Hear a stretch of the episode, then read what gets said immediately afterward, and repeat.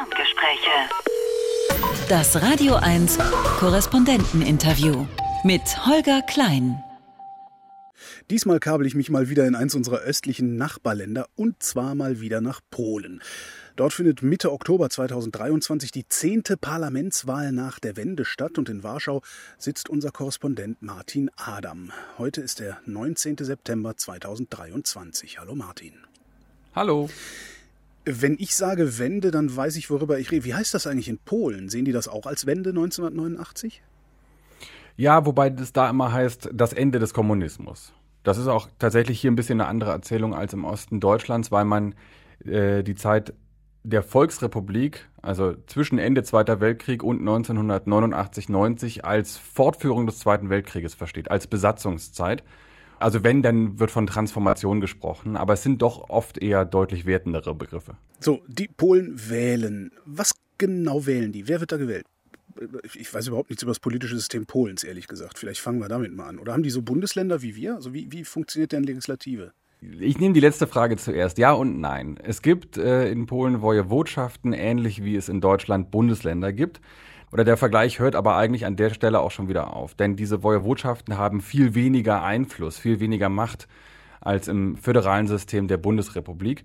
Dazu kommt, dass die Peace seit acht Jahren, also die nationalkonservative Regierungspartei Peace, Recht und Gerechtigkeit, seit acht Jahren hier regiert und diesen ohnehin schon sehr zentralistisch auf Warschau ausgelegten Staat noch stärker zentralisiert hat. Ganz viele Kompetenzen äh, nach Warschau gezogen hat. Das hat man relativ deutlich sehen können bei der Oder-Katastrophe letztes Jahr äh, weil dann die Frage aufkam, was ist denn mit den ganzen Behörden, die ganzen Wasserschutzbehörden vor Ort? Warum haben die denn nicht reagiert oder so spät? Und ein Teil der Antwort war, weil sie völlig unterbesetzt und überfordert waren, weil die Peace eben ganz viele Kompetenzen und auch Mittel nach Warschau gezogen hat. Und von Warschau aus hat man aber nicht so einen guten Blick auf die Oder, weil hier fließt die Weichsel. Das ist sozusagen zur, zur Ausgangssituation. Was jetzt gewählt wird am 15. Oktober ist das Parlament, also der Sejm, die erste Kammer des Parlaments vergleichbar mit dem Bundestag und der Senat. Das ist vergleichbar mit dem Bundesrat, ähm, nur dass es nicht als Länderkammer funktioniert, aber es ist eine zweite Parlamentskammer, also ein Gesetz. Wenn wir uns vorstellen, wir sind ein Gesetz, dann gehen wir zuerst in den Sejm, da wird über uns diskutiert und abgestimmt. In der Regel, wenn wir ein Gesetz sind, was die Peace eingebracht hat, ohne größere Probleme, denn die Peace hat nach wie vor die absolute Mehrheit oder in ihrer Koalition die absolute Mehrheit im Sejm. Wenn wir da durchgewunken, kommen in die zweite Parlamentskammer und da hat seit 2019 die Opposition die Mehrheit. Das heißt, da werden wir ein bisschen rumgeschüttelt, auseinandergenommen. Alle gucken uns an und sagen, du siehst aber nicht gut aus. Und schicken uns zurück in die erste. Da werden wir überstimmt und dann geht's durch. Der Präsident unterschreibt, der gehört auch zum Peace-Umfeld.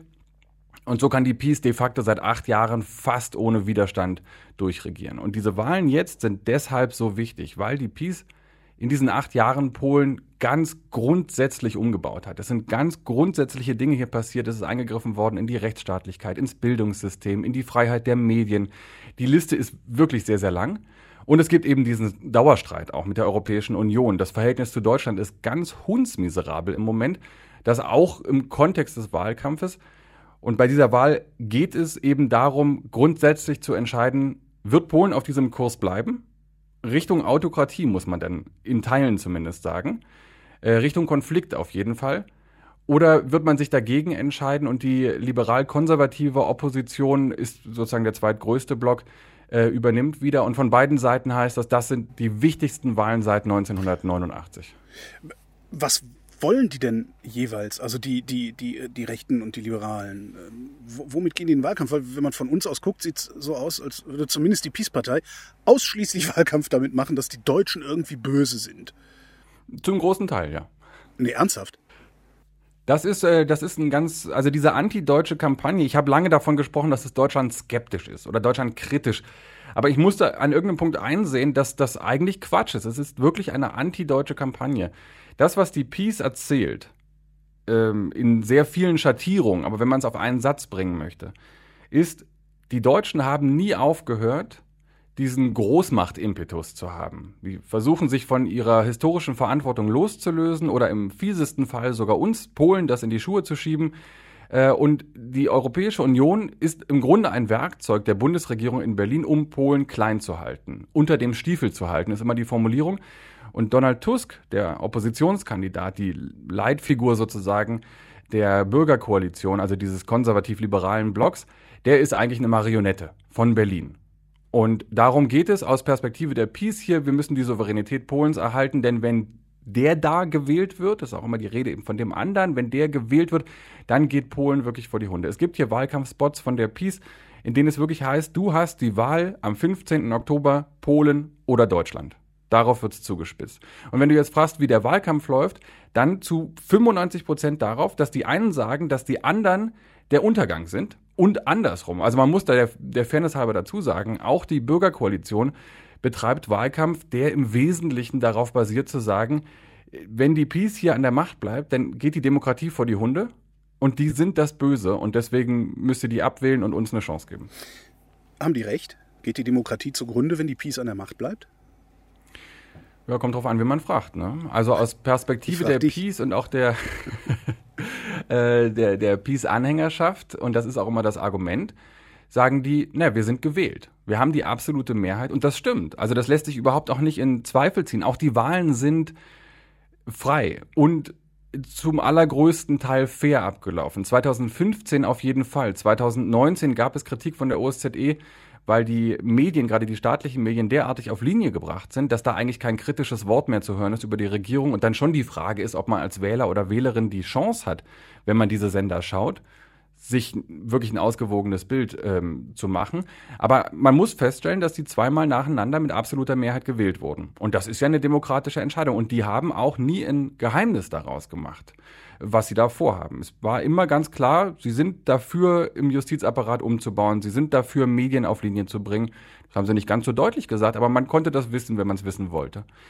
Ich würde schon sagen, wenn du nach meiner Einschätzung fragst, wenn man sagt, Demokratie basiert auf Gewaltenteilung, Demokratie basiert auf Diskurs in einer Gesellschaft, dass Menschen miteinander reden, dann hat die Demokratie in den letzten acht Jahren auf jeden Fall Schaden genommen, denn diese Gewaltenteilung ist in Teilen nicht mehr gegeben, gerade in der Justiz. Und es ist eine ganz starke Polarisierung zu beobachten in, in, in, Warschau, in Polen. Es gibt einfach wirklich zwei Welten, die zum Teil nicht miteinander reden. Und wenn man hier abends die Abendnachrichten anmacht und schaut erst die im staatlichen Sender TVP1 oder TVP Info und schaut dann beispielsweise TVN24, ist ein privater Nachrichtensender im Besitz des US-Konzerns Discovery und dadurch recht unabhängig.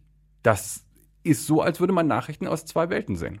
Die Peace ist die denn auch dafür gewählt worden, dass sie, ich sag mal, so eine ja, demokratische Kulturrevolution hin zu einer Tyrannei der Mehrheit machen wollen? Oder sind die für was anderes gewählt worden? Weil das ist ja schon relativ abstrakt, äh, was da demokratietheoretisch passiert. Ich muss noch mal ein Sternchen an Tyrannei der Mehrheit machen. Ja. Denn das ist wichtig, das zu erwähnen. Wenn wir auf die Wahlen 2015 schauen, also da, wo es losging. Die Peace hat schon mal regiert 2005 bis 2007. Im Nachhinein muss man sagen, das war eigentlich eher ein Testlauf. Diese Regierung ist relativ schnell in die Brüche gegangen und vieles von dem, was sie 2015 anders gemacht hat, da kann man relativ deutlich sehen, aha, das haben sie damals gesehen, das haben sie gelernt. Das ändern sie jetzt und jetzt ist er erfolgreich. Und die Peace ist damals gewählt worden, 2015, von gut 36 Prozent der Wahlbevölkerung bei einer Wahlbeteiligung von 51 Prozent. Wenn man das durchrechnet, bei 30, gut 30 Millionen Wahlberechtigten, haben von den 30 Millionen etwa 6 Millionen die Peace gewählt. Das ist auf die Bevölkerung bezogen nicht die Mehrheit. Das polnische Wahlsystem funktioniert aber so, dass es die stärkste Partei bevorzugt. Winner takes all. Genau, das ist die Logik. Und dann hat die Peace dadurch, auch dadurch, dass linke Parteien sehr schlecht abgeschnitten haben, nicht in den Sejm gekommen sind, die Stimmen dann umverteilt werden, anders als in Deutschland, äh, hat dann die Peace im Parlament auf einmal die absolute Mehrheit gehabt. Also Mehrheit muss man so ein bisschen kursiv schreiben zumindest. Sie sind sicherlich auch dafür gewählt worden, dass sie diesen sehr klaren nationalen Kurs haben. Das Schlagwort war immer das der Politiker Godnosci, der Politik der Würde. Es wurde immer davon gesprochen, dieses von den Knien aufstehen. Da gibt es ganz viele Witze, ganz viele Memes wiederum aus der Opposition, wo es heißt, ja toll, wir sind aus den, von den Knien aufgestanden und mit dem Gesicht in die Scheiße gefallen. Also da kann man auch viele Witze darüber machen, aber für dieses, wir geben euch die Würde zurück. Wir lassen uns das nicht mehr bieten. Nach innen und nach außen ist die Peace schon gewählt worden. Das kam schon gut an. Und das ist einerseits natürlich so ein nationalistischer Kurs. Das ist dieses Aufbegehren gegen Deutschland, Aufbegehren gegen die Europäische Union. Aber, und viele unserer Gesprächspartner hier sagen uns, dass das damals wie heute eigentlich der Kern des Erfolgs ist. Es ist vor allem Sozialstaat. Es geht vor allem darum, dass Polen 1989, 90 in eine wirklich, wirklich extreme marktkapitalistische Reform reingegangen ist. Also damals war wirklich politisch die Rede von der Schocktherapie. Dagegen ist im Vergleich das, was in Ostdeutschland passiert ist, wo auch ich groß geworden bin. Also ich habe das zumindest in Familiengeschichten miterlebt und das war oft genug, hart genug. Aber im Vergleich dazu ist es wirklich, es ist viel sanfter gewesen, viel stärker abgefedert, eben durch die alten Bundesländer. Und das gab es hier nicht. Und jahrelang war die wirtschaftliche Erzählweise oder das wirtschaftliche Narrativ jeder Regierung, also hier waren zwischendrin war die SLD an der Macht, das sind die sozusagen die Nachfolgepartei der kommunistischen Partei, das waren wirklich Linke oder zumindest hatten sie das im Programm. Und die Erzählung war immer, wir müssen sparen, sparen, sparen, reformieren, reformieren, reformieren. Ihr müsst hart arbeiten und irgendwann wird's besser. Eure Kinder, Enkel vielleicht, die können dann in Wohlstand leben.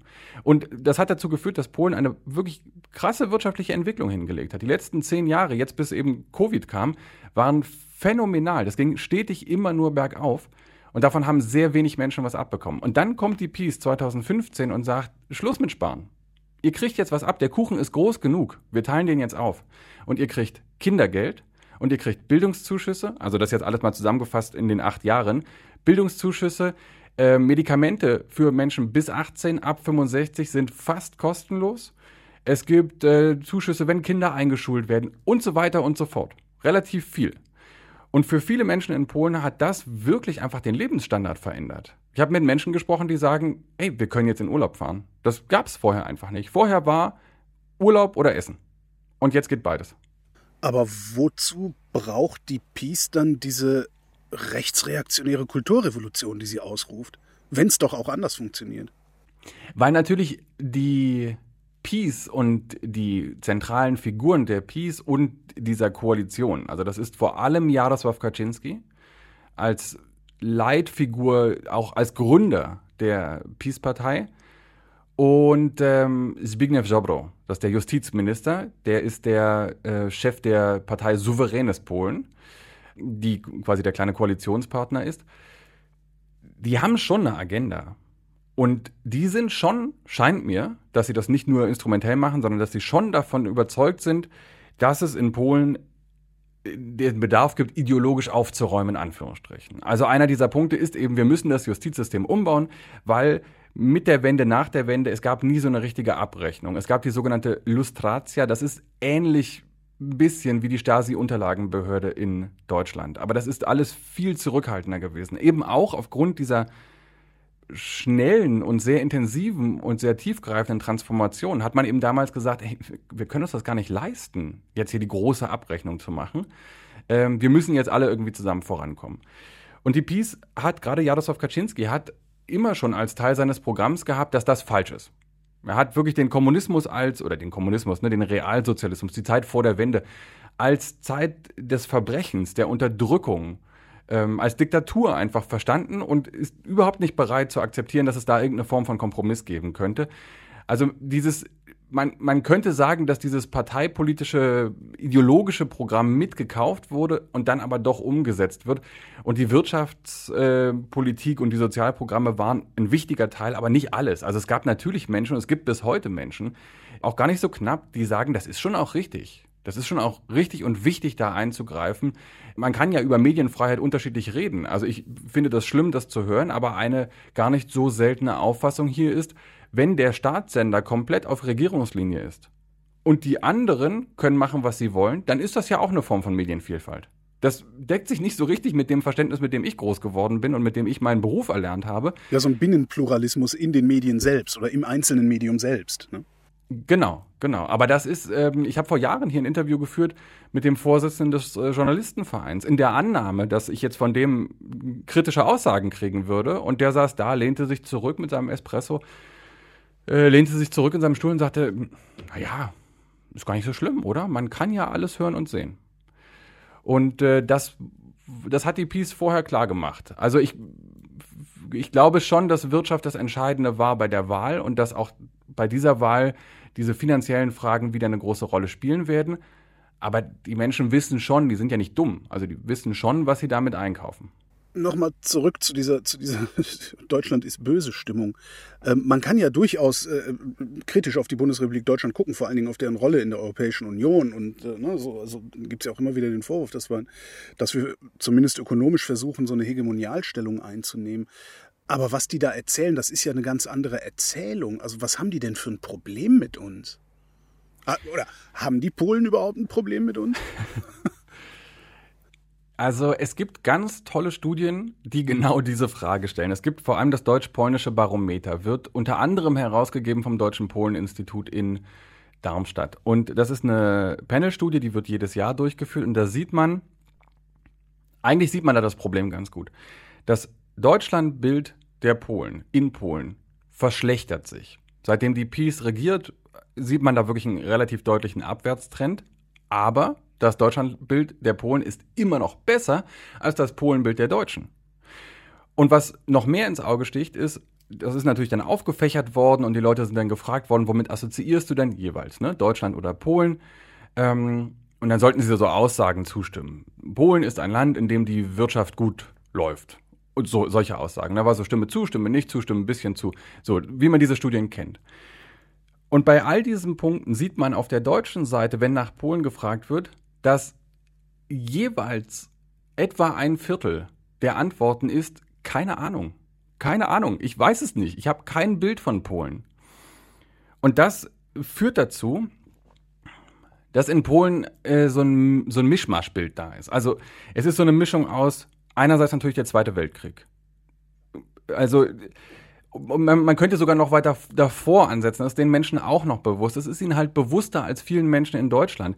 Polen hat 123 Jahre nicht existiert und ist getrennt worden oder aufgeteilt worden zwischen dem russischen Zarenreich, dem österreich-ungarischen und dem preußischen, äh, der preußischen Monarchie. Jetzt ist Preußen nicht Deutschland, aber das kann man natürlich so lesen und es wird hier so gelesen. Ähm, dann ist es 1918 wieder aufgetaucht als unabhängiger Staat, hatte die Zwischenkriegszeit.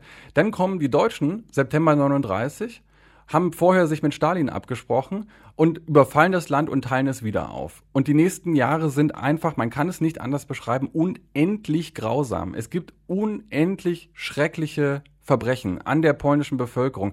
Und das ist den Menschen im Gedächtnis geblieben, natürlich, weil niemand in Polen eine Familie hat, die sagen kann, öh, ich habe davon nichts mitbekommen.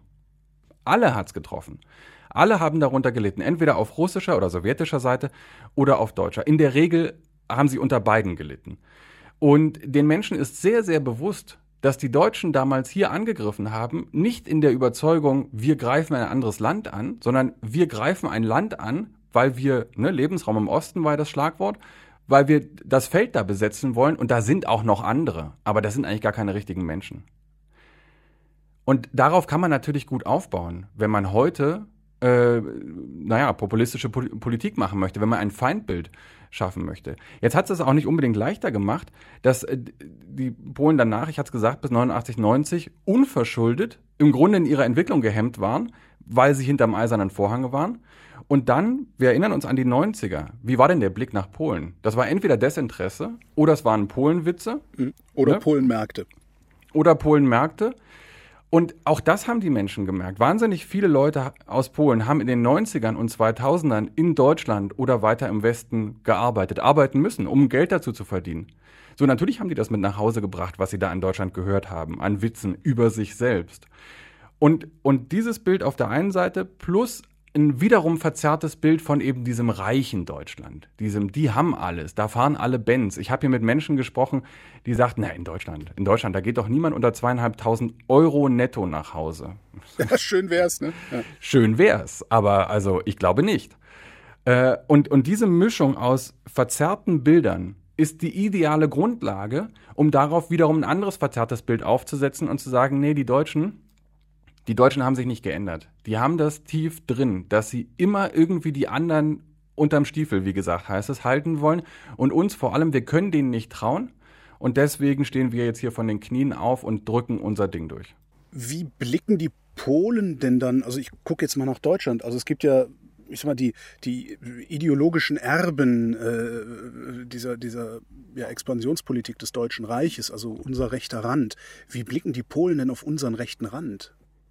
Das ist ganz spannend, weil die Peace ja wiederum selbst, wenn man sie jetzt mal mit anderen europäischen Parteien vergleicht, wenn man auch ins Europaparlament guckt, natürlich eigentlich eher in der Ecke steht, wo auch die AfD steht, wo äh, Le Pen steht, wo Meloni aus Italien steht, wobei eben gerade auf europäischer Ebene die äh, CDU zur EVP-Familie gehört, mit Manfred Weber als Fraktionschef. Und zu dieser EVP gehört die PO hier, also die Bürgerkoalition, Bürgerplattform von Donald Tusk, also die Opposition.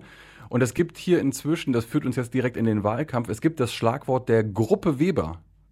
Ähnlich wie Wagner-Gruppe. Also die, das ist nicht ganz zufällig, weil Manfred Weber sich wiederholt sehr kritisch geäußert hat zur Peace als Politiker, nicht als Deutscher, sondern eben als Fraktionsvorsitzender der EVP, als Vertreter auch eben der polnischen Opposition. Also Manfred Weber sagt, die Peace ist eben genau wie ähm, die Partei von Le Pen in Frankreich oder die AfD in Deutschland. Das sind für uns politische Gegner, die müssen wir bekämpfen.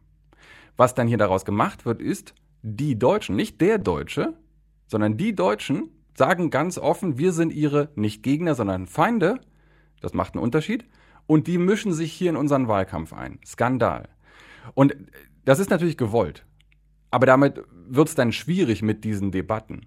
Das würde aber auch bedeuten, dass es an uns Deutschen liegt, das zu reparieren. Ja, ich würde sagen, es hätte an uns Deutschen gelegen, viele Chancen, die da waren, zu nutzen. Das ist jetzt wirklich meine persönliche Einschätzung. Aber am 1. September 2022, vergangenes Jahr, das war mein erster Arbeitstag hier als Korrespondent im ARD-Studio Warschau.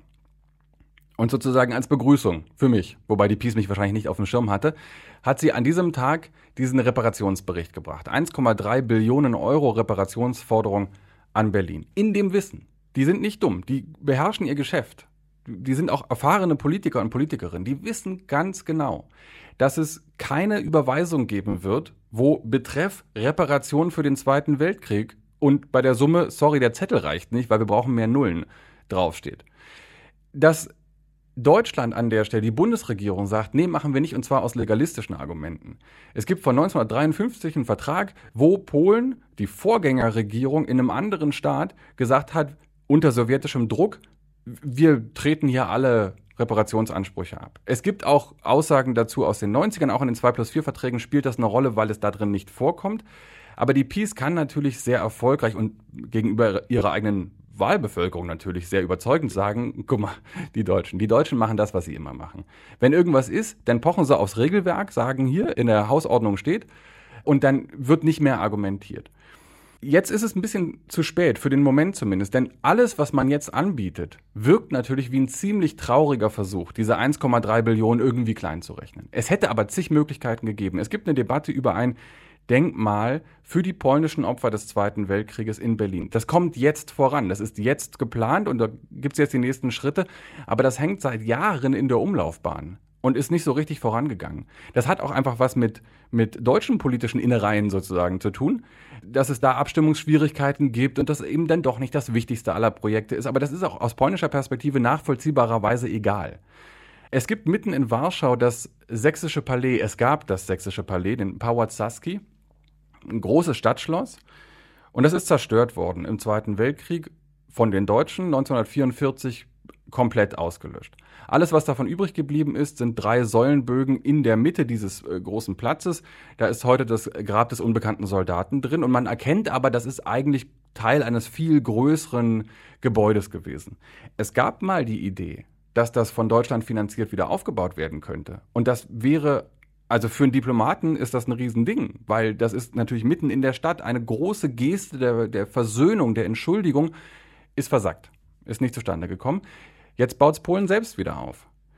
Und so würde ich sagen, das, was, ähm, das ist der Punkt, den wir eben hatten, das, was der Peace ermöglicht, heute so erfolgreich antideutsche Politik oder antideutsche Kampagnen zu machen. Im Hintergrund läuft ja ganz vieles wirtschaftlich, militärisch, die Zusammenarbeit ist ja da. Aber zumindest auf der politischen Bühne so einzuheizen.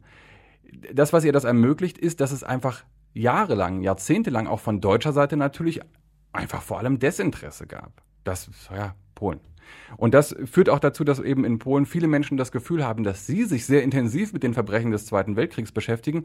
Die Deutschen auch, aber die Deutschen in ihrer Erinnerungskultur, das hört man hier relativ häufig, die Deutschen erinnern auch am liebsten an sich selbst, beschäftigen sich mit sich selbst. Also wenn ich überlege, wie viel ich äh, in der Schule gelernt habe, und das ist also, ich möchte da bitte nicht falsch verstanden werden, dass da viel über die Shoah gesprochen wurde und über, über das Kapern der Demokratie in Deutschland. Das ist alles sehr, sehr richtig und auch sehr wichtig. Aber es ist sehr wenig darüber gesprochen worden, wie die Verbrechen der Deutschen im Ausland aussahen, unter anderem eben in Polen. Kommen wir nochmal zurück zu den Parteien, also zur, zur, zur eigentlichen Wahl in Polen. Wer tritt denn da eigentlich alles an? Die PiS an, die als Wahlliste auch wieder antritt mit kleineren Parteien im Schlepptau.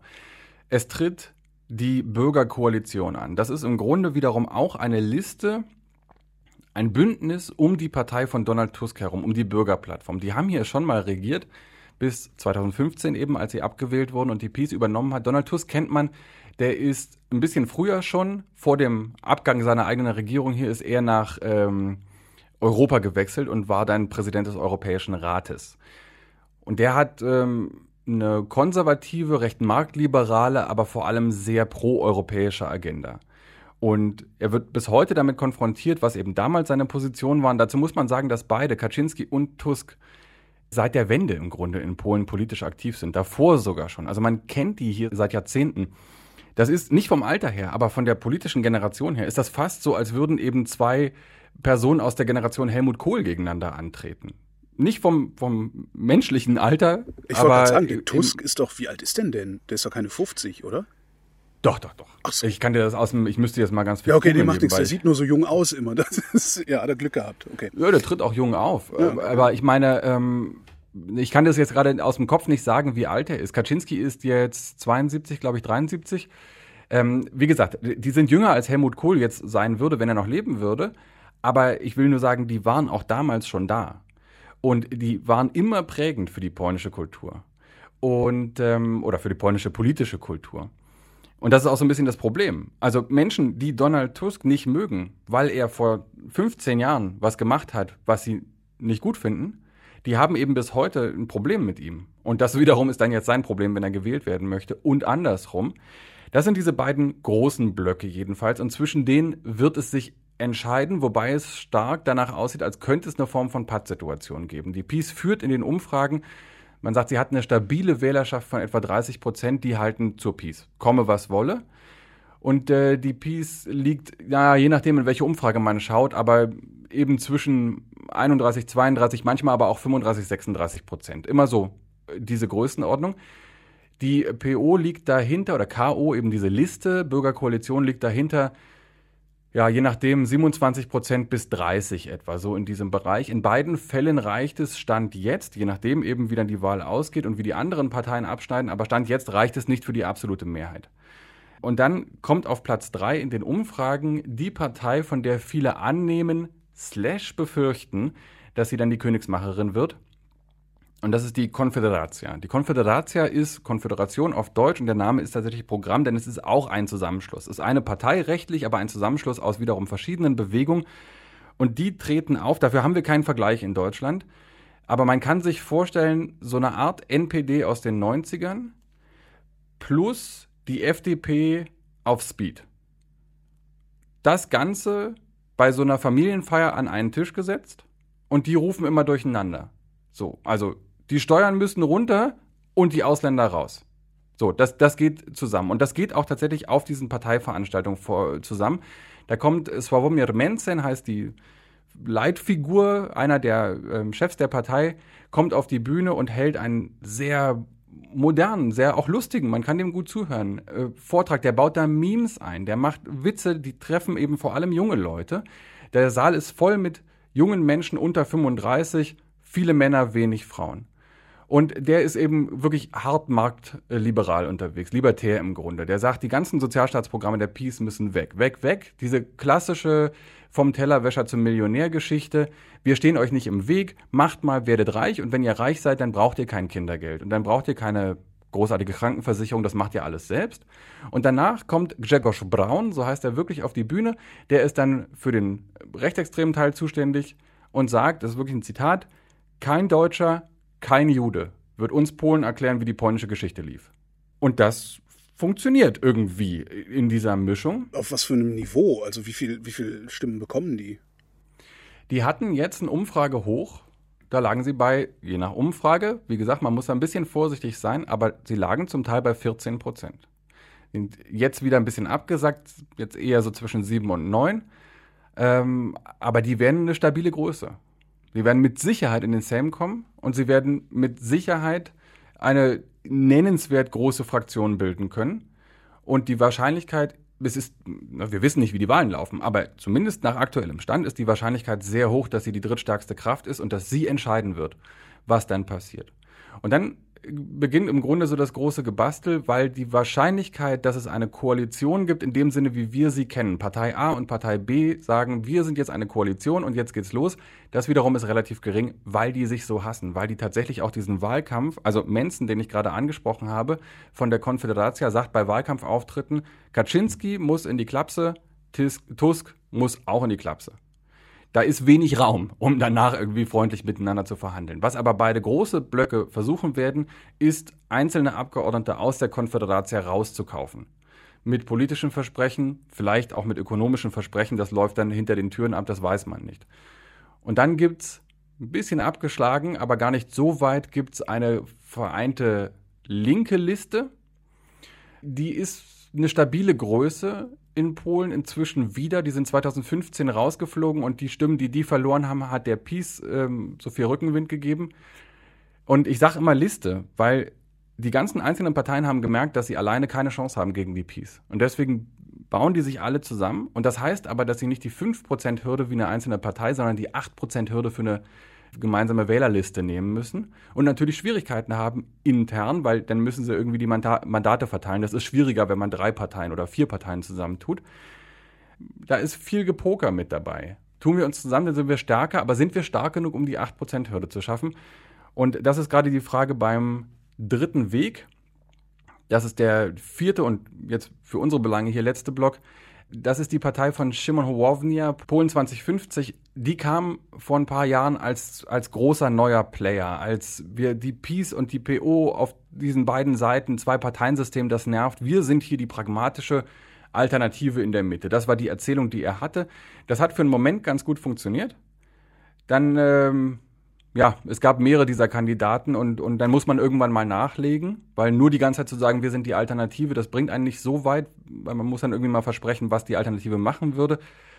Und jetzt sind die eher im Singflug. Die haben sich zusammengetan mit der Bauernpartei PSL und äh, das sollte eigentlich ein ganz schlagkräftiges Duo sein und äh, danach sieht es im Moment nicht aus. Wenn du linke Liste sagst, ist das äh, sowas äh, Sozialistisches oder ist das, sind das die Sozialdemokraten, wie wir sie aus Deutschland kennen beispielsweise? Das sind eher die Sozialdemokraten. Ähm, es geht an keiner Stelle links links zu, sage ich jetzt mal, wenn man einen Berliner Maßstab anlegt. Ja, wenn wir jetzt in Berlin sitzen und äh, du und ich, ja, und wir sitzen auf der Straße, trinken Kaffee und sagen, guck mal, da laufen richtig linke Leute vorbei. Das findet in Polen kaum statt. Also niemand stellt den Kapitalismus in Frage. Niemand stellt in Frage, ähm, dass das Gesellschaftssystem per se, so wie es konstituiert ist, dass das so weiter funktionieren soll. Die Linke hier ist im Moment eher dafür zuständig, den Gegenpol zur PO darzustellen, gerade was Bürgerrechte, was Minderheitenrechte, was Frauenrechte angeht. Die Linke ist die Partei, die am stärksten, am deutlichsten sagt, wir müssen das Abtreibungsrecht liberalisieren. Abtreibungen sind in Polen de facto komplett verboten, bis auf ganz wenige Ausnahmen. Es gab mehrere wirklich tragische, tragische Fälle, wo Frauen unter ärztlicher Aufsicht im Krankenhaus gestorben sind, weil sie einen Schwangerschaftsabbruch gebraucht hätten und der ist nicht vorgenommen worden, weil den Medizinern Strafe droht bis zu drei Jahre Haft, wenn sie das machen und nicht nachweisen können, dass es eben einer der wenigen Ausnahmefälle gewesen wäre. Und die Frauen sind dort gestorben. Ähm, und da ist die Linke die Partei, die das am stärksten artikuliert, die am stärksten sagt, ey, wir, wir können mit Migration nicht umgehen, indem wir einfach einen Zaun bauen, was ja geschehen ist. 330 Millionen Euro teuer, Zaun an der polnisch-belarussischen Grenze, da wo kein Zaun ist, ist ein Fluss. Das ist in vielen Fällen tödlich gewesen, diese Grenze. Sie ist aber recht effektiv aus polnischer Sicht, weil die Menschen, die durch Belarus kommen, kommen da in der Regel nicht weiter. Ähm, die Linke ist die Partei, die am deutlichsten sagt, dass, da müssen wir uns irgendwie was anderes überlegen, die natürlich pro-europäisch ist, die aber eben ganz stark sich mit der Rolle der Frauen in Polen beschäftigt und sagt, das ist eigentlich kein Land für Frauen. Es ist ein Land, in dem du als Frau gefangen bist. Wenn du kein Kind haben möchtest, Dann kommst du in Schwierigkeiten, weil du mit diesen traditionell auch katholisch geprägten Rollenmodellen in Konflikt kommst. Wenn du ein Kind haben möchtest, bist du allein gelassen, weil sich niemand so richtig um dich kümmert. Also das Gesundheitssystem ist doch unterfinanziert. Die Peace gibt zwar viel Geld raus, aber eben an die Wähler und Wählerinnen direkt. Es wird wenig strukturell investiert. Man gibt das Geld nicht, um neue, bessere Krankenhäuser oder Infrastruktur aufzubauen. Auch, aber deutlich weniger. Es wird dann eben direkt an die Menschen gegeben und dann, ja, liegt die Verantwortung bei denen am Ende. Und am schlimmsten ist es eben als Frau, wenn du hier schwanger bist und willst das aber nicht oder kannst das auch nicht dann ähm, ja, ist das wirklich eine Ausweg, nicht ausweglos, aber eine sehr schwierige Situation. Und viele Frauen in Polen, die schwanger sind und äh, das Kind nicht haben wollen, müssen das Land verlassen. Und äh, müssen auch gucken, dass das nicht unbedingt auffällt. In Warschau ist das nicht so schlimm, aber wenn man vom Dorf irgendwo im Osten Polens kommt, dann muss man sich irgendwie eine Geschichte überlegen, warum man jetzt eine Woche weg war. Und oft ist man nicht eine Woche weg. Oft fährt man hin, fährt wieder zurück und versucht sich nichts anmerken zu lassen. Und das sind schlimme Zustände und das ist eben vor allem die Linke, die das adressiert. Aber ja, man muss feststellen, dass sie damit eben nicht mehrheitsfähig ist. Du hast vorhin schon mal kurz gesagt, was Sie, was Sie im Wahlkampf so erzählen. Wie, wie läuft denn der Wahlkampf eigentlich in Polen? Also es wird ja dann auch, wenn das Mediensystem sich von unserem unterscheidet, äh, wird der Wahlkampf ja wahrscheinlich auch ganz anders aussehen. Der größte Unterschied, der sofort auffällt, wenn man als Deutscher oder als jemand, der in Deutschland aufgewachsen ist und da Wahlkampf kennt, wenn man dann nach Polen fährt, ist, dass es diese Masse an Wahlplakaten nicht gibt. Das ist doch total angenehm. Ja, das ist nicht schlecht. Aber es ist interessant, weil man in Deutschland natürlich sofort spürt, ah, hier ist gerade Wahlkampf. Weil einfach jede Laterne und jeder Baum, der nicht schnell genug irgendwie weg war, hat dann irgendwie so ein Schild dran. Und in Polen gibt's diese Schilder auch, die werden aber privat aufgehängt. Und das ist dann ganz lustig, weil Leute einfach sich so selbstgedruckte Plakate, die sind schon professionell, aber das ist alles viel kleiner, einfach an den Zaun draußen ranpappen. Und das wirkt alles nicht so aufdringlich.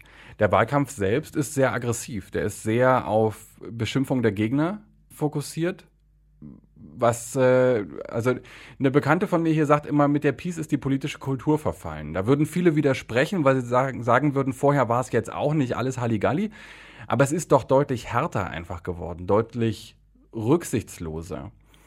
Und das betrifft aber eben beide Seiten inzwischen. Also die Bürgerkoalition von Donald Tusk hat vor der offiziellen Eröffnung des Wahlkampfs überall groß plakatiert, rote Plakate, gelbe Schrift drauf, da war überhaupt nicht zu erkennen, dass die dahinter stehen, aber da stand einfach nur drauf, Peace ist gleich Teuerung.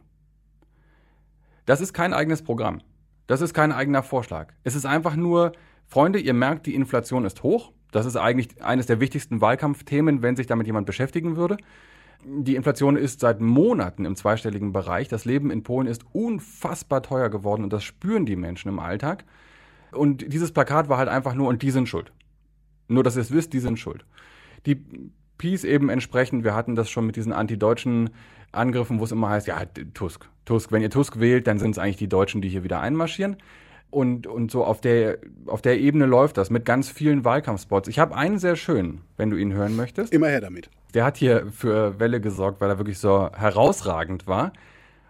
Und ich kann dir den mal in voller Länge vorspielen und so ein bisschen simultan mit übersetzen. Also das Setting, das Setting ist das, was wir besprochen haben. Ja, also die Erzählung Tusk der ist eigentlich eben einer von denen. Das ist eine Marionette der Deutschen. Und jetzt gibt es so einen kleinen Spielfilm. Ähm, Wahlkampf findet ganz stark in Social Media statt inzwischen. Und äh, der klingt so. So, ja, da hören wir so wie so Agentenfilm. Und es sieht auch so aus. Es zoomt so rein auf die deutsche Botschaft in Warschau.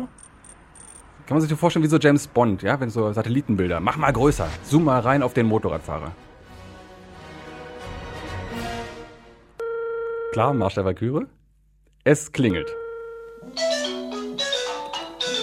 Das soll das Handy von Kaczynski sein. E, guten Tag, ja dzwonię z ambasady Niemiec i chciałbym połączyć z kanclerzem w sprawie waszego... So, und auch wenn man jetzt nicht Polnisch spricht, hört man das A guten Tag. also sehr klischee-deutsches. Und die Story ist, der deutsche Botschafter ruft an bei Jaroslaw Kaczynski und sagt, A guten Tag.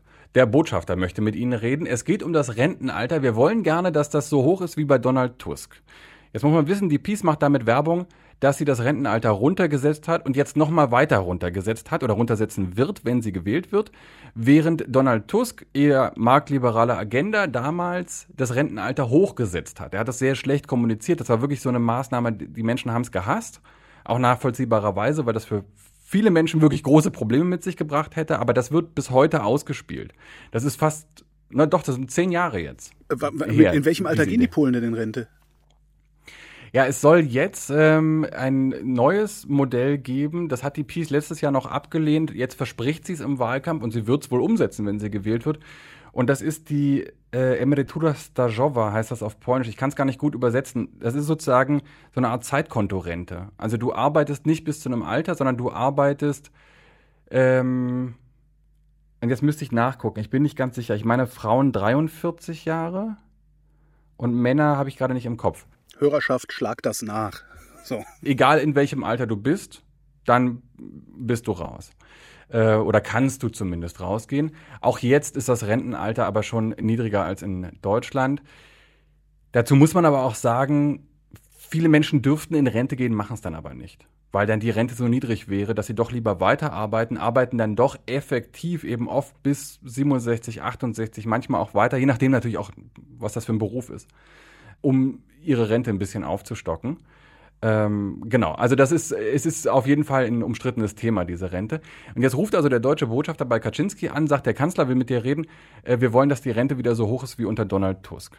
Und das sagt er eben mit diesem äh, Akzent. Und dann sagt Kaczynski, Proszę przeprosić pana kanclerza, ale to Polacy w referendum zdecydują w tej sprawie. Nie ma już Tuska i te zwyczaje się skończyły.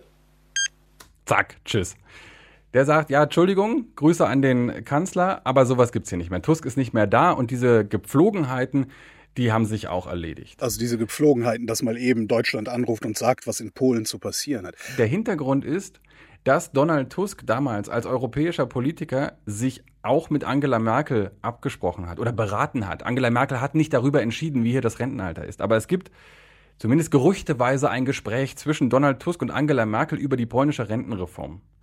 Und das wird heute ausgelegt als Merkel hat hier angerufen und Tusk gesagt, hör mal zu, du setzt jetzt mal die Rente hoch. Und dann hat er das gemacht. Und das ist eben jetzt nicht mehr so. Das lässt sich Kaczynski nicht mehr bieten. Randnotiz, in diesem Spot taucht Kaczynskis Katze auf. Also sie sind auch witzig, weil alle wissen, Kaczynski ist Junggeselle. Kaczynski hat ewig mit seiner Mutter zusammengelebt und äh, jetzt lebt er mit seiner Katze zusammen. Und also es ist auch so eine gewisse Selbstironie damit drin. Es ist ganz interessant, es ist wirklich große Kunst eigentlich. Aber das, also glauben die Polen das wirklich, dass Deutschland so viel Einfluss auf die polnische Regierung hat? Oder ist das auch nur so ein, ja, weiß ich, vielleicht auch eine bequeme Erzählung? Das ist schwer nachzuprüfen. Also die meisten Menschen, mit denen wir gesprochen haben, die die Peace wählen, wählen die Peace eher wegen der sozialstaatlichen Programme. Die teilen oft, nicht immer, das grundsätzliche Misstrauen gegenüber Deutschland und dieses Gefühl von, wir lassen uns das jetzt nicht mehr bieten. Also da muss man jetzt irgendwie auch mal einen Punkt setzen, da muss man auch mal Nein sagen. Und wenn die Europäische Union uns jetzt hier irgendwas überhelfen will, dann sind das wahrscheinlich die Deutschen dahinter und das machen wir nicht mehr mit. Dieses Gefühl wird schon von vielen Menschen geteilt. Ich kann das aber nicht in Zahlen ausdrücken, weil zumindest mir keine Studien dazu bekannt sind, die das mal in, in Masse untersuchen würden. Dass das jetzt im Einzelnen immer so radikal ist, glaube ich nicht. Also wenn ich unterwegs bin, ich bin ja Deutscher und mein, mein Polnisch funktioniert, aber man hört mir schon an, dass das nicht meine Muttersprache ist. Und der Weg dann dahin, zu merken, dass ich wohl Deutscher bin, der ist auch nicht so weit. Äh, ich bin hier nie irgendwie blöd angegangen worden. Ich bin nie beleidigt worden und schon gar nicht irgendwie angegriffen worden. Also das ist gar kein Problem. Und ich gehe dann schon davon aus, und wir hatten das ja vorhin auch, dass diese Studien zeigen, dass das Deutschlandbild der Polen eigentlich immer noch relativ gut ist, dass das nicht zu 100 Prozent verfängt und schon alle verstehen, ah, das ist Wahlkampf, das ist jetzt ein bisschen übertrieben, ein bisschen zugespitzt, aber das Grundgefühl dahinter, wir sind die, die eure Interessen verteidigen gegen die anderen. Im Zweifel übrigens im aktuellen Wahlkampf auch gegen die Ukraine, der man ja sonst bedingungslos zur Seite stellt, steht. Dieses Gefühl, das transportiert die Peace erfolgreich. Moment, also, die, also die, die Ukraine ist der östliche Nachbar Polens. Seit dem russischen Überfall auf die Ukraine habe ich den Eindruck, dass Polen äh, bedingungslos auf Seiten der Ukraine steht. Stimmt das gar nicht? Bedingungslos nicht, nein. Also Polen steht militärisch und bei der Frage, äh, dass die Ukraine sich verteidigen muss und gewinnen muss und gewinnen aus polnischer Perspektive heißt eben auch gewinnen wie aus äh, Kiewer Perspektive, nämlich gewinnen inklusive der Krim. Das ist völlig indiskutabel. Dass man die Menschen hier aufgenommen hat und auch weiterhin aufnimmt. Im Moment reden wir von etwa 1,4 Millionen Menschen aus der Ukraine, die dauerhaft hier auch im Sozialsystem gemeldet sind. Das steht auch nicht zur Diskussion, wobei die Konföderatia, über die wir gesprochen haben, die einzige Partei ist, die das anders sieht. Die sagt, nee, also hier droht die Ukrainisierung der polnischen Bevölkerung, der polnischen Gesellschaft und wir sind quasi die Antipartei. Und wie gesagt, die sind recht erfolgreich, wobei man auch da nicht so ganz genau weiß, ist das jetzt die Anti-Ukraine-Stimmung oder ist das eigentlich eher was anderes? Aber wirklich die, die überwiegende Mehrheit, ganz deutlich, steht an der Stelle zur Ukraine. Wo es bricht, ist die Frage der Getreideimporte. Es gab riesige Proteste von Landwirten Anfang des Jahres. Und der Hintergrund ist, dass die Ukraine eben zu den größten Getreideproduzenten weltweit gehört. Und normalerweise eben sehr viel gerade in Drittländer ist ja mal das hässliche Wort dafür. Also gemeint sind ja Länder, die nicht in der EU sind. Ähm, exportiert hat über das Schwarze Meer. Und das funktioniert nicht mehr oder eben kaum noch. Ne? Da gab es diese lange Diskussion über das Getreideabkommen, wo Putin immer wieder mitmacht und dann doch wieder nicht. Und die Türkei hat vermittelt und ist alles schrecklich kompliziert. Und es war relativ schnell klar, dieses Getreide muss irgendwie raus. Also einerseits im Interesse der ukrainischen Wirtschaft, aber auch weil Menschen Getreide brauchen, um sich zu ernähren. Und dann hat die Europäische Union sogenannte Solidaritätskorridore sich ausgedacht. Die Idee war, das Zeug kommt durch die ostmitteleuropäischen Staaten, eben unter anderem Polen, aber als Transit. Das geht nicht als Konkurrenz dort auf den Markt. Und das hat nicht funktioniert. Es sind, es ist wirklich in, also wir reden von Millionen Tonnen. Äh, Getreide, vor allem Weizen, Mais, Raps auch, sind auf dem polnischen Markt gelandet. Und wir sind immer noch in einer Situation, das darf man nicht vergessen. Wir kommen gerade aus der Corona-Pandemie. Eigentlich sind wir immer noch drin. Die Zahlen gehen ja auch wieder ein bisschen hoch. Das war auch hier schlimm. Die Inflation ist hoch. Die ist hoch durch Corona und dann durch den Angriff äh, Russlands auf die Ukraine. Den Landwirten in Polen geht es wirklich oft nicht gut. Es gibt große, reiche Landwirtschaftsbetriebe, aber es gibt eben sehr, sehr viele und mehr als in Deutschland kleine Betriebe, die ganz gut so lala funktionieren, aber die nicht wahnsinnig viel Geld zur Seite legen können. Denen geht es ohnehin nicht gut. Und jetzt kommt diese Masse ukrainisches Getreide auf den Markt, drückt die Preise wirklich ins Bodenlose. Und das Problem der Bauern in Polen war irgendwann nicht mehr nur, dass die Preise so niedrig sind und sich der Verkauf gar nicht mehr gelohnt hat, sondern schlimmer noch, die konnten es nicht mehr verkaufen. Es war einfach niemand da, niemand da, der das Getreide noch gekauft hätte. Das heißt, die, wir haben gedreht hier mit Landwirten, die in vollen Getreidespeichern standen, vor Bergen von Körnern und sagen, ich muss das leer kriegen, weil hier steht die nächste Ernte an. Das war im Frühjahr. Hier steht die nächste Ernte an und ich kriege das Zeug nicht verkauft. Und dann hat Polen eben erst einseitig einen Einfuhrstopp verhängt. Dann ist die Europäische Union draufgestiegen und hat gesagt, nee, nee, nee. Also das würde ja jetzt gegen ähm, quasi Binnenmarktregeln in der Europäischen Union verstoßen und wenn, dann machen wir das selbst und hat im Grunde denselben Einfuhrstopp als europäische Maßnahme beschlossen und der ist letzte Woche ausgelaufen und nicht verlängert worden. Und die Reaktion unter anderem der polnischen Regierung war, wir verlängern das. Wir machen das einfach weiter, ob die nur in Brüssel wollen oder nicht. Dann kommt der Wahlkampf wieder dazu. Zitat Mateusz Morawiecki, der Premierminister, wir werden eben nicht auf die Deutschen, nicht auf Berlin, nicht auf Brüssel, nicht auf Donald Tusk und nicht auf Manfred Weber warten, wir machen das selbst. Weil dann eben die polnischen Landwirte doch wichtiger sind für die Wahl als die Ukrainer nebenan. Und jetzt wiederum, gestern hat die Ukraine Polen deshalb verklagt. Vor der Welthandelsorganisation, glaube ich. Und das ist schon, das bricht dieses Verhältnis, ohne dass gleichzeitig die militärische Unterstützung vorbei wäre oder dass auch die Stimmung gegenüber den Ukrainerinnen und Ukrainern in der polnischen Gesellschaft jetzt nennenswert gekippt wäre. Es gibt Probleme, wie immer, wenn es äh, auf einen Schlag sehr viel Migration gibt. Aber an sich ist die Haltung da immer noch solidarisch. Aber parallel dazu, dieser wirtschaftliche Bereich, da wird es richtig haarig gerade. Gibt es in Polen denn eigentlich auch, also in Deutschland gibt es ja doch erstaunlich viele Leute, die gerne sehen würden, dass die Ukraine für billige Energie geopfert wird. Gibt es das in Polen auch? Überhaupt nicht. Überhaupt nicht. Also, gut, da habe ich zweimal überhaupt nicht gesagt und muss direkt zurückrudern. Ich kenne natürlich nicht jeden Polen persönlich. Äh, aber nicht, nicht irgendwie, dass das irgendjemand wagen würde, das laut zu sagen. Weil der Hintergrund ist, dass die Debatte sich hier überhaupt nicht um, Energie dreht. Die Situation war ähnlich. Polen hatte viel früher vorgesorgt als Deutschland. Die Energiekrise war trotzdem da im Winter. Alle konnten heizen am Ende, aber die Preise waren hoch. Es gab lange, lange Schlangen, wenn es um Kohleverkauf ging, weil Kohle einfach knapp war zwischendrin. Aber das hat hier niemand in Zweifel gezogen. Und wenn, dann war die Kritik in Richtung Warschau. Das hieß, die müssen das jetzt mal besser organisieren hier. Die müssen sich irgendwas überlegen, dass alle ein bisschen Kohle kriegen.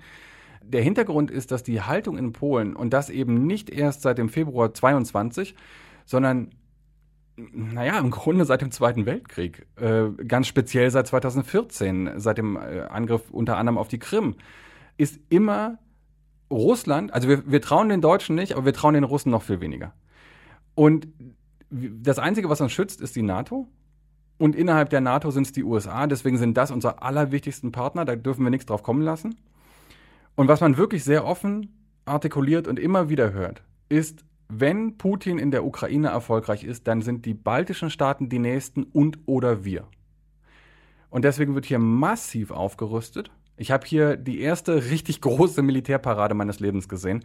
Die größte Militärparade in Polen seit der Wende gewesen. Sehr, sehr beeindruckend. Für mich als jemand, der das nicht kennt, auch beängstigend. Wenn so ein Leopard 2 Panzer an einem vorbeirollt die sind nicht klein, die sind sehr, sehr groß und auch, also ich, ich wusste das vorher nicht. Ich meine, jetzt hören das vielleicht Menschen, die sagen, wie naiv kann man sein? Naja, aber wenn du äh, realistischerweise in Deutschland aufgewachsen bist, das, du, du hast dich ja schon gewundert, wenn einfach nur mal ein Militär-Jeep irgendwo auf der Autobahn zu sehen war. Ja. Und jetzt fährt so ein Panzer an mir vorbei in sechs, sieben Metern Entfernung und die Erde wackelt. Ich spüre das in den Füßen. Und ich stand in, in Warschau gibt es so eine Art Stadtautobahn, die auch wie in Berlin ein Stückchen weit unterm im Tunnel läuft. Und ich stand quasi an der Tunneleinfahrt. Und die Panzerfahrer machen das, was alle mit lauten Autos machen in Tunneln. Die drehen richtig auf. Das heißt, die ganzen Panzer kamen da an, fuhren vor mir etwas langsamer, wackel, wackel, schüttel, schüttel, alles sehr laut und dann fahren die in den Tunnel und dann hörte man aus dem Tunnel immer nur so ein und so, dann hatten die da irgendwie einen Spaß. Und ich stand da und fand es wahnsinnig faszinierend natürlich, aber schon auch beklemmend. Und um mich herum Familien mit Kindern und alle so, yay, Volksfeststimmung. Neben mir stand eine Familie, kleines Kind, das Mädchen war drei, vier vielleicht und die Mutter bei jedem Panzer, der vorbeikam, winkt doch mal, wirft doch mal ein Küsschen und das Kind auch so, yay, hallo, winke, winke und die Leute von den Panzern haben zurückgewunken und wir haben da natürlich mit Menschen gesprochen, die, und das ist nachvollziehbar für mich, die sagen, jeder Zloty, der heute in Abschreckung investiert wird, ist eine Investition darin, dass wir nicht kämpfen werden müssen. Und das wird eben hier als sehr, sehr realistische Bedrohung wahrgenommen, dass Putin nicht aufhört. Und auch, und das ist anders als in Deutschland, es wird eben auch nicht nur auf Putin bezogen, sondern auf Russland als Land, auf die Russen, wenn man es so platt sagen möchte. Und äh, dementsprechend ist die Haltung da immer ganz klar gewesen.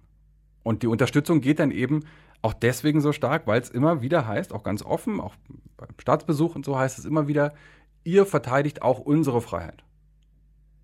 Und deswegen wird das nicht in Frage gestellt. Das war jetzt viel Polenpolitik.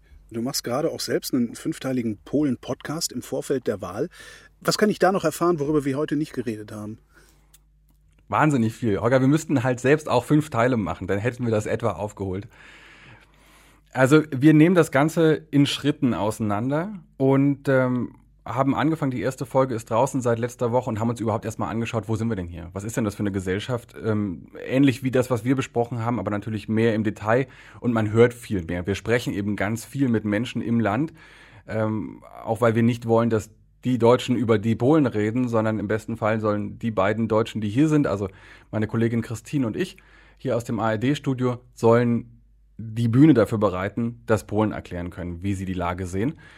Und dann haben wir in der Folge, die diesen Donnerstag rauskommt, uns angeschaut, was ist denn hier eigentlich passiert in diesen acht Jahren. Ich sage das ja immer so in zwei Sätzen weg, tiefe Eingriffe in die Rechtsstaatlichkeit, in die Bürger- und Minderheitenrechte etc. Das ist im Grunde ein Politkrimi, was hier passiert ist. Das ist auch spannend dramatisch oft, aber wirklich spannend, weil da wird mit Tipps und Tricks gearbeitet, mit Kniffen, die, wo, wo man ganz oft dachte, wie, wie könnte das denn machen, ohne dass sich jemand irgendwie entgegenstellt? Es gibt doch Gerichte, es gibt doch die Opposition, es gibt doch die Europäische Union. Und die Peace ist gut. Also die ist, politikstrategisch sind das wirklich sehr, sehr effektiv arbeitende Strukturen. House of Cards. Ja, ich will's, ich will's gar nicht als so quasi das Böse irgendwie beschreiben. Die haben ihre eigene Agenda und dafür werden sie ja auch gewählt. Man, man muss ihnen zugestehen, dass sie handwerklich wissen, wie sie von A nach B kommen, wie sie das Ziel, was sie da angepeilt haben, wie sie das erreichen. Auch wenn es viele Widerstände gibt im Land. Das schauen wir uns in dieser zweiten Folge im Detail an. Und dann gucken wir natürlich, wo ist denn eigentlich die Opposition? Ist es, ist es die starke Peace oder ist es die schwache Opposition? Beziehungsweise ist sie bei diesen Wahlen überhaupt so schwach? Wir schauen nach draußen. Polen ist eben auf Konfrontationskurs mit der Europäischen Union auch. Das ist im Zweifel für Polen sogar wichtiger als der Konfrontationskurs äh, oder hat größere Folgen als der Konfrontationskurs mit Deutschland. Wie sieht da das Verhältnis aus? Und dann werden wir über die Wahlen selbst reden. Denn auch da, das haben wir beide jetzt noch gar nicht angesprochen, deswegen, es lohnt sich, diesen Podcast zu hören. Auch die Wahlen, da hat die Peace ordentlich mitgemischt. Und es gibt viele Menschen in Polen, die inzwischen sagen, äh, die werden zwar frei sein, da wird niemand sein, der mir mein Kreuz verbietet, aber sie sind nicht mehr fair. Das Wahlrecht ist geändert worden. Es gibt relativ viele Eingriffe und äh, das schauen wir uns an. Und dann kommt die Wahl. Ja, und dann müssen wir mal gucken, was daraus wird. Und dann werden wir in mindestens zwei Folgen danach eben auseinandernehmen, was ist denn jetzt gewählt worden und wie könnte es weitergehen. Wir haben hier mit Menschen gesprochen, die sagen, das führt alles in die Katastrophe. Es wird danach eine Pattsituation geben und wir haben in vier Monaten Neuwahlen. Ich weiß nicht, ob das stimmt, aber es steht als Möglichkeit im Raum. Martin Adam, vielen Dank. Ich danke dir. Ferngespräche. Das Radio 1 Korrespondenteninterview mit Holger Klein.